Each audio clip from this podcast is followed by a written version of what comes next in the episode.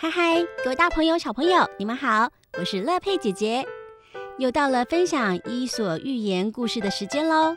今天我要讲的这个故事叫做《马和驴》。马和驴住在一起，他们的主人因为做买卖时常外出，但是马很高傲，总是瞧不起驴。嗯，驴这家伙吃的不好。又睡在那么肮脏的地方，是个下等动物，只配每天从早到晚搬运东西。哪像我，这生长在高雅环境里，专门载送高贵人士的马，哼哼，真的是完全不同啊！马经常把这些话挂在嘴边，但是驴丝毫不理会它，只是默默地在工作。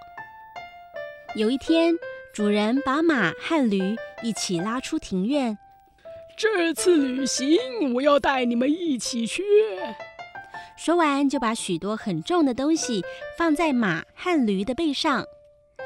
马想到要和驴一起背着那么多重的东西走那么远的路，就感到非常厌恶，不断的埋怨。这个时候正是炎热的夏天。马和驴汗流浃背地走了好几天，最后来到一个小山坡。这个时候，他们已经精疲力尽了。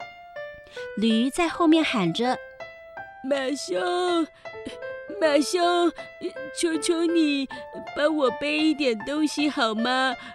我从刚才开始身体就不舒服。” 如果你能帮我背一点，我就轻松多了。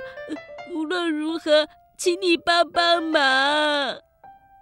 驴低声下气的恳求着马。马瞪了驴一眼，说：“我可不干这种好事，我也很累，好吗？东西又重，怎么能够还帮你背东西呢？”马冷冷的回答之后，就把驴丢在后头，自顾自的走了。呃，怎么办啊？呃，呃，驴着急地流下眼泪，步履蹒跚，摇摇欲坠地继续往前走。不久，他们来到一条尘土飞扬的路上，驴实在忍不住，再度请求马：“马兄，求求你救救我吧！呃，只要帮我背一两样东西就好了。”不。讨厌的家伙，你再说几百遍，我也不会帮你背的。你不要忘了，我也很辛苦哟。马头也不回的继续往前走，驴勉强走了两三步后，终于倒在地上死了。主人看见驴死了，就把驴背上的东西全部都卸下来，放在马背上。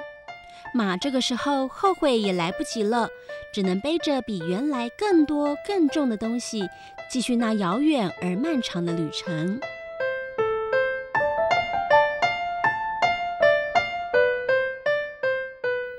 听完这个故事，乐佩姐姐觉得，如果我是那匹马，我一定会帮助驴的，因为帮助别人也等于帮助自己。像马这样只顾自己，不管别人。到最后，不但害死了驴，也让自己的负担越变越重，陷入了更大的困境。如果马和驴能够互相帮忙，也许能够更轻松地到达目的地了。今天的故事就说到这里，希望你会喜欢。我们下次再见喽，拜拜。